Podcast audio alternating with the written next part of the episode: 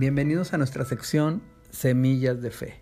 Y hoy les voy a, compartir sobre cuando Elías huye a Oreb en el capítulo 19. Pero antes de eso vamos a recordar el capítulo anterior donde Elías, el profeta Elías, venía de una victoria impresionante en el cual retó a todos los profetas de Baal a que levantaran un altar que para, para poder ofrecer un, un holocausto, una ofrenda, cada quien a su Dios y ver quién era el más poderoso. Y estuvieron horas y horas y horas los profetas de Baal clamando, lacerándose, suplicando para que el dios Baal viniera a consumir esa ofrenda. Pero nunca pasó. Y, y Elías se burlaba de ellos y decía, tal vez su Dios esté dormido, por eso no los escucha. Y se burlaba de ellos, ¿verdad? Él estaba, él sabía quién era en el Señor. Y después siguió el turno de Elías, clamó a Dios y inmediatamente consumió esa ofrenda en el holocausto que él había levantado, ¿verdad? Y después, eh, pues el pueblo de Israel pudo darse cuenta quién es el verdadero Dios, que Jehová es el verdadero Dios.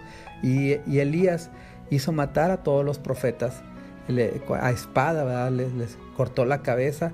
Y de aquí vamos a empezar a narrar lo que dice la palabra de Dios en el capítulo 19 de Primera Reyes. Dice acá, dio a Jezabel la nueva de todo lo que Elías había hecho y de cómo había matado a espada a todos los profetas. Entonces envió a Jezabel a Elías, un mensajero, diciendo, Así me hagan los dioses y aún me añada, si mañana a estas horas yo no he puesto tu persona como la de uno de ellos.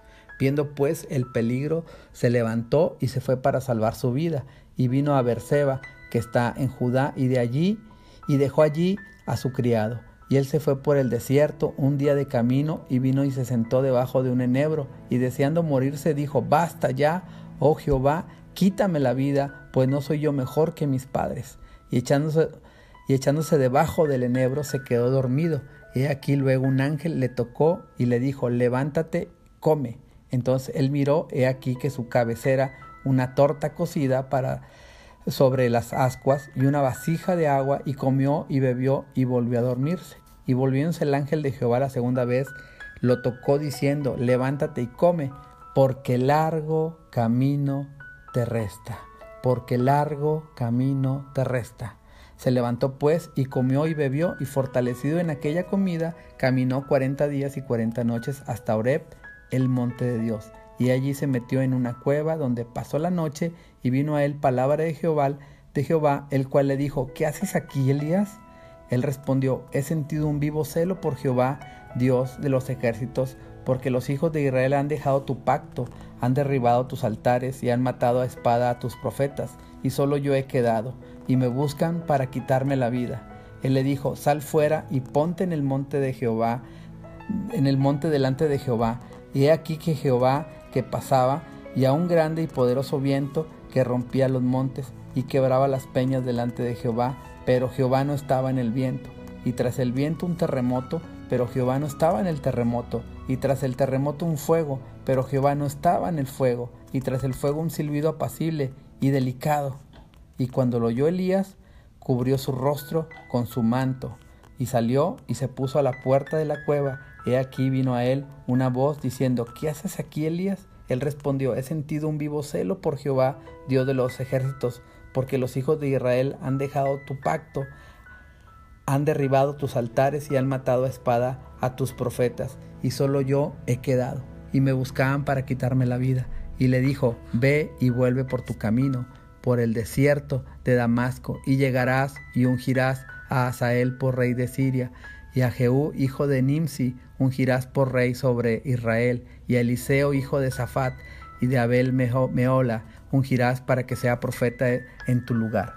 Y, en el que, el que escapare de la espada de, de Asael, Jehú lo matará, y el que escapare de la espada de Jehú, Eliseo lo matará. Y yo haré que queden en Israel siete mil cuyas rodillas no se doblaron ante Baal y cuyas bocas no lo besaron.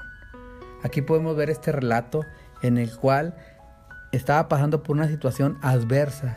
Y hoy está, está, en este día te quiero decir que Dios tiene grandes cosas para ti, Dios tiene promesas para ti y quiero decirte que no estás solo y que el Señor te dice, porque largo camino te resta.